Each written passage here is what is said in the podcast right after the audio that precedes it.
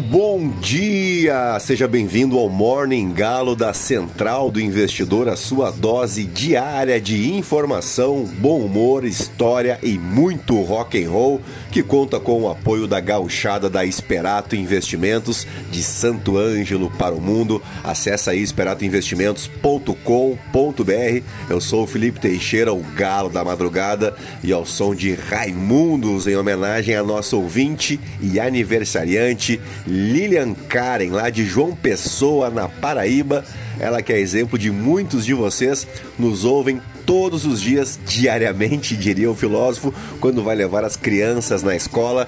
Olha que espetáculo! E quem fez o pedido né, foi a sua amiga Catiane, que mora em Porto Velho, a capital de Rondônia, o portal da Amazônia, que nós recentemente explicamos aqui que Rondônia se chama assim por causa do Marechal Rondon. Estão lembrados?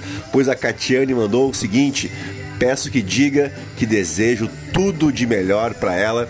Então tá feito o registro desta amizade interestadual para a gente mostrar assim logo na abertura como o nosso Brasil é incrível e cheio de gente maravilhosa que acorda todo dia para pegar no batente, acorda cedo. Então, alô, Lilian Karen e criançada medonha, aquele abraço e muitas felicidades para Lilian e para todos os aniversariantes do dia. Um abraço também, lógico, para Catiane. Sempre lembrando que se você tem dúvidas, críticas ou sugestões, chama lá no Instagram no Felipe ST. E agora sim, vamos destacar o que de mais importante deve movimentar o mercado financeiro nesta segunda-feira de retorno do feriado, 20 de junho. Faltam 194 dias para acabar o ano e estamos a 104 dias para as eleições de outubro, se é que elas ocorrerão, né?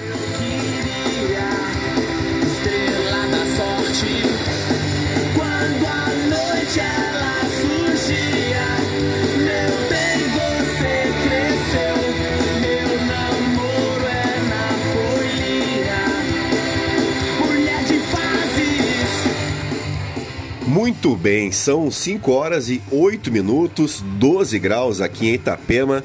Tô com a voz meio balhada porque a gripe me pegou. Aqui no Brasil é Dia Nacional do Revendedor, Dia do Vigilante, aniversário dos municípios de Casa Nova, na Bahia, Floresta, em Pernambuco e Caxias do Sul, a pérola da colônia, a segunda cidade gaúcha mais populosa, superada apenas pela capital Porto Alegre, e Caxias do Sul é a 47ª maior cidade brasileira. Então um grande abraço aos cacienses, né, aos caxienses, muito vinho, muito queijo, muito salame e muita polenta, tá legal? Também é Dia Mundial do Refugiado, criado na Convenção de 1951 pelo Alto Comissariado das Nações Unidas para todos os refugiados do mundo e Dia da Bandeira na Argentina, que se estabeleceu no dia 20 de junho como Dia da Bandeira, considerado um feriado nacional lá nos nossos irmãos argentinos, e a data foi escolhida por ser o dia em que faleceu o seu criador, Manuel Belgrano, no ano de 1820. O monumento à bandeira foi erguido na cidade de Rosário, onde a bandeira argentina foi criada. Uma bandeira belíssima, diga-se de passagem, né, que conta com a representação do Sol de Maio, que se tornou um símbolo da independência tanto para os argentinos quanto para os uruguaios, cuja bandeira é semelhante, inclusive, né? Aliás, o Sol de Maio é uma representação do deus do Sol Inca, Apu Inti, e está presente também nas bandeiras da Bolívia e do Equador e faz referência à Revolução de Maio, ocorrida na semana de 18 a 25 de maio de 1810 em Buenos Aires, especialmente, e que marcou o início do processo de independência com relação à Espanha, dos atuais países que naquele momento formavam o vice-reino do Rio da Prata. E agora sim, depois de embevecer, extasiar vocês com tanto conhecimento, vamos direto ao que interessa. É isso aí, gentalha, vamos operar!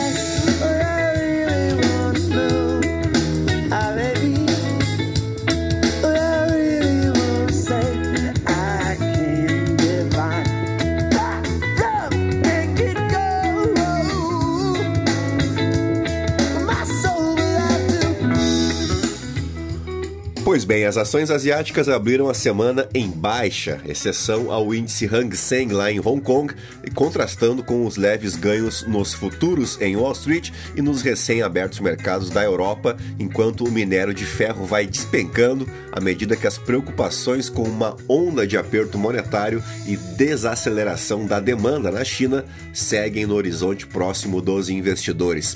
O índice Stocks Europe 600 vai oscilando após a maior queda acumulada em cinco dias das últimas 15 semanas, com as ações ligadas a materiais básicos e construtoras como destaque de baixa. O benchmark de ações da França, o CAC, o CAC 40, né, opera estável depois que o presidente Emmanuel Macron não conseguiu obter a maioria absoluta no parlamento, colocando sua agenda de reformas em perigo, uma vitória da extrema-direita e dos conservadores lá na França, o que não foi nada legal para o governo do Emmanuel Macron recém-reeleito, né? O pessimismo econômico atingiu as commodities, o petróleo bruto caiu quase 7% na sexta-feira e o minério de ferro zerou os ganhos do ano. A demanda por matérias-primas foi atingida pela queda do mercado imobiliário da China e pela incapacidade do país de deixar o coronavírus para trás. No último comentário do Federal Reserve, um de seus diretores, o Christopher Waller, disse que apoiará outro aumento de 75 pontos base na reunião de julho se os dados econômicos não apresentarem novidades. A presidente do Federal Reserve de Cleveland, a Loretta Mester, disse que o risco de uma recessão nos Estados Unidos está aumentando, acrescentando aí que levará vários anos para retornar à meta de inflação de 2%. O presidente do Federal Reserve, Jerome Powell, deve comparecer perante os legisladores americanos nesta semana. Os investidores monitoram as negociações entre a Casa Branca e os democratas do Congresso sobre a legislação que visa combater a inflação conter o déficit e reviver parte da agenda econômica que encontra-se estagnada e a agenda econômica do presidente Joe Biden. Enquanto isso, o índice de ações asiáticas da MSCI caiu pelo oitavo dia seguido, o período mais longo desde fevereiro de 2020. A China conseguiu resistir à tendência mais ampla, continuando um período recente de desempenho superior, em parte pelas promessas de apoio econômico de Pequim. Bueno, por aqui, aliados do presidente Jair Bolsonaro devem tentar convencê-lo a desistir da ideia de patrocinar uma comissão parlamentar de inquérito, uma CPI, sobre a Petrobras e a promessa do presidente é de que faça o pedido oficial nesta segunda-feira. Em especial, os aliados querem lembrá-lo de uma máxima do Congresso, né? CPI sabe-se como começa, mas não como termina. A avaliação da bancada governista é de que o presidente lançou a ideia em um momento de irritação com o aumento de preços anunciados pela estatal na sexta-feira, mas que com calma perceberá que a iniciativa seria um tiro no pé. Interlocutores do presidente da Câmara, Arthur Lira, explicam que, como é o próprio governo que nomeia o presidente da Petrobras e boa parte do conselho diretor, são altas as chances de que uma CPI acabe atingindo o próprio Palácio do Planalto. Não precisa ser nenhum gênio da raça para chegar nessa conclusão, né? A oposição se animou com a ideia de iniciar a investigação no Congresso sobre a política de preços e os constantes aumentos no valor dos combustíveis feitos pela petroleira. Somente em 2022, cabe lembrar que duas tentativas de abrir CPI foram enterradas, justamente pelas características de faca de dois gumes né, desse tipo de investigação. A oposição, primeiramente, tentou, sem sucesso, colher assinaturas para uma comissão que investigasse o suposto gabinete paralelo lá no MEC, estão lembrados? Tocado por pastores evangélicos.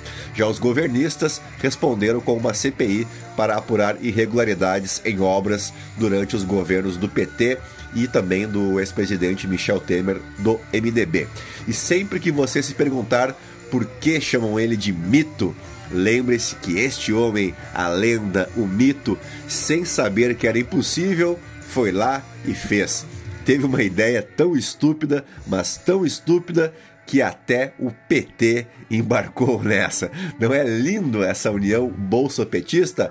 Pois bem, vamos ouvir um pouquinho aí de Pride e Glory para a gente fazer os destaques das principais manchetes dos portais de notícia no Brasil e no mundo.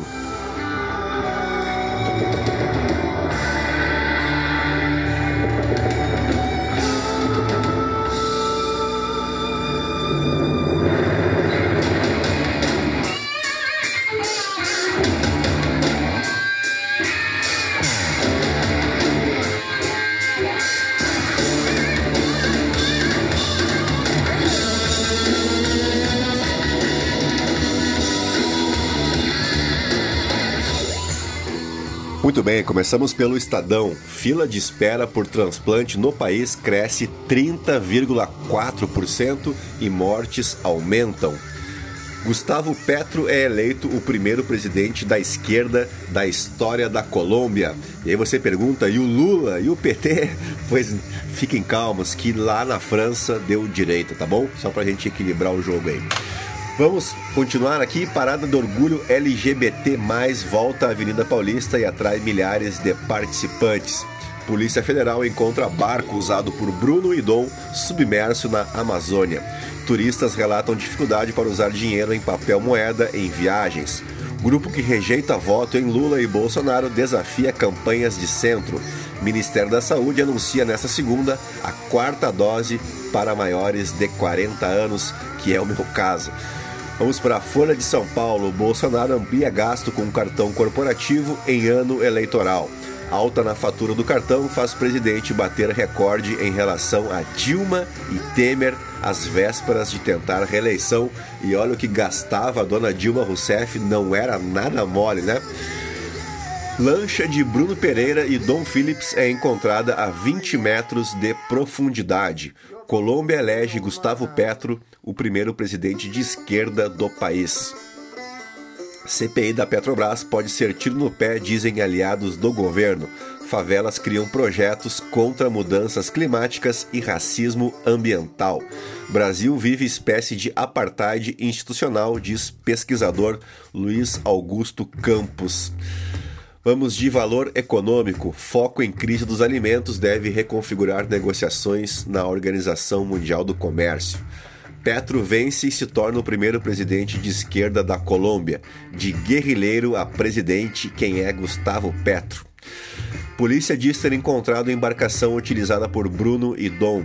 Aeroporto de Guarulhos terá terminal VIP para alta renda. POEL do Federal Reserve e ata do Copom ficam no radar do mercado na agenda da semana. Vamos agora para o Globo. Não, não vamos, porque deu zebra aqui. Eu vou tentar mais uma vez. Agora acho que vai. Centrão amplia hoje ofensiva contra a Petrobras em reunião convocada por Lira quem é Francia Marques, a nova vice-presidente eleita na Colômbia. Ativista já foi obrigada a fugir com dois filhos após ameaças de morte. Bolsonaro acumula contradições em três anos e meio de governo. Embarcação de Bruno Idom é encontrada em Rio, no Amazonas. Tarcísio de Freitas e Rodrigo Garcia brigam por eleitor à direita na eleição de São Paulo. Amigo de congolês assassinado no Brasil pede asilo à Inglaterra. O destaque do Dia do Refugiado. Vamos para o Poder 360. Marinha encontra embarcação de Dom e Bruno no Amazonas.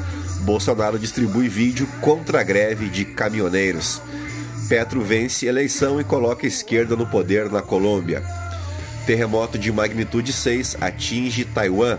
Parada LGBT+, em São Paulo reúne público com show e atos políticos. Lula e Ciro celebram vitória de Petro na Colômbia. Federação Mundial restringe atletas trans na natação feminina. Brasil confirma o oitavo caso de varíola dos macacos. Vamos para o portal Metrópolis. Polícia Federal encontra lancha em que Dom e Bruno viajavam antes de morrer. Augusto Aras se reúne com lideranças indígenas no Vale do Javari, no Amazonas. Aliados planejam convencer Bolsonaro a desistir da CPI da Petrobras. Bolsonaristas preparam um dossiê contra feminismo da vice de Tarcísio. Homem é assassinado com cinco tiros no rosto. PCDF procura autor. Uh, vamos para o The New York Times. Rússia reforça controle sobre cidades-chave no leste da Ucrânia. Vamos para o The Washington Post. Os aumentos das taxas de juros do Federal Reserve podem marcar o início de um novo clima econômico difícil nos Estados Unidos. No Financial Times, Europa não enfrenta nova crise da dívida soberana, diz chefe do Eurogroup. Vamos agora direto para os nossos fatos históricos, pois o 20 de junho marca o aniversário de Lionel Rich, é um cantor e produtor musical norte-americano. Ele foi membro da banda The Commodores e vendeu mundialmente mais de 100 milhões de discos em sua carreira solo e em 2017 foi condecorado no 40 Prêmio Kennedy, um dos mais prestigiados artistas da cultura norte-americana. Vamos colocar aqui um The Commodores a gente seguir nos nossos fatos históricos e vamos para o ano de 1789, que você sabe, está careca de saber, foi o ano da eclosão da Revolução Francesa e em um 20 de junho de 1789, deputados do terceiro estado francês realizavam o juramento do jogo da pela ou o juramento da quadra de tênis que foi o marco inicial da Revolução Francesa, realizado então em um 20 de junho de 1789 pelos membros do terceiro estado que decidiram permanecer reunidos até formarem uma constituição, uma nova constituição para a França. No período anterior à Revolução Francesa, o país estava em crise, um déficit interno, uma dívida externa e a falência de fábricas francesas e a grande fome de 1787 até 1789, um inverno muito rigoroso por lá. Os reis haviam convocado a Assembleia dos Estados Gerais para encontrar uma solução a essa crise econômica e social da França. O terceiro estado, então, pressionava a Assembleia a fazer o voto por deputados ao invés de ser voto por Estado, e isso retirou a garantia de vitória do rei sobre as votações. Assim, o rei, o Luís XVI, fechou a Assembleia e fechou literalmente a porta na cara dos representantes do povo, impedindo eles de ingressar nessa Assembleia, causando, é claro, uma revolta entre a burguesia e o povo. Então a burguesia, o baixo clero e os sans-culottes, né, que eram os sem-culottes, que não usavam aquelas calças afrescalhadas, né? Eles se reuniram então no salão de Joe de Pam, que era na verdade uma espécie de quadra de tênis ou do jogo da pela, que é um jogo muito antigo, e juntos decidiram formar então uma assembleia constituinte para criar uma nova constituição que limitasse o poder do rei. Neste mesmo salão, no mês seguinte, formaram eles mesmos uma nova guarda nacional e então partiram para a tomada da Bastilha, que aí sim é o símbolo da Revolução Francesa, né? o símbolo do início da Revolução Francesa, e o juramento feito por esses representantes da Assembleia de, Vereador, de Vereadores era o já conhecido que o juramento de liberdade, igualdade e fraternidade que viriam a se tornar os lemas da Revolução Francesa. E se você ainda não entendeu a importância da Revolução Francesa para o mundo ocidental, bom, daí eu aconselho você a estudar e estudar bastante, porque nós, brasileiros, eu não canso de repetir, somos filhos desta Revolução Francesa, tá legal? Vamos para o ano de 1877, quando Alexander Graham Bell instalava o primeiro serviço telefônico comercial do mundo em Hamilton, Ontário, no Canadá. Em 1948 foi introduzido o marco alemão na Alemanha Ocidental, ocupada pelos aliados. Os comunistas responderam impondo o bloqueio de Berlim quatro dias depois e eu falo um pouco aí sobre a introdução do marco alemão, né, que foi começou a ser impresso nos Estados Unidos lá no nosso episódio que está disponível para vocês aí o episódio sobre a Grande Depressão, a crise de 1929, beleza? Vamos para o ano de 1963, quando após a crise dos mísseis de Cuba, a União Soviética e os Estados Unidos assinavam um acordo para estabelecer um chamado telefone vermelho, né, que era uma linha direta entre os presidentes americanos e um americano e soviético, né, uma linha direta entre Washington e Moscou. Nós já abordamos isso em vários episódios aí dos nossos morning calls. E assim fechamos o nosso Morning Galo desta segunda-feira, 20 de junho, agradecendo aos 11.167 ouvintes espalhados em 32 países, mundo afora, que eu aproveito a deixar um grande abraço a todos os brasileiros que residem no exterior, brasileiros que foram tentar a vida lá fora, né? E aproveito também para deixar um pedido clássico aí para você avaliar o nosso podcast com cinco estrelas, se você me ouve pelo Spotify, se não, me siga aí nas demais plataformas de streaming e não deixe de me seguir também lá no Instagram, no Felipe_ST. Um grande abraço a todos, a semana promete, hein?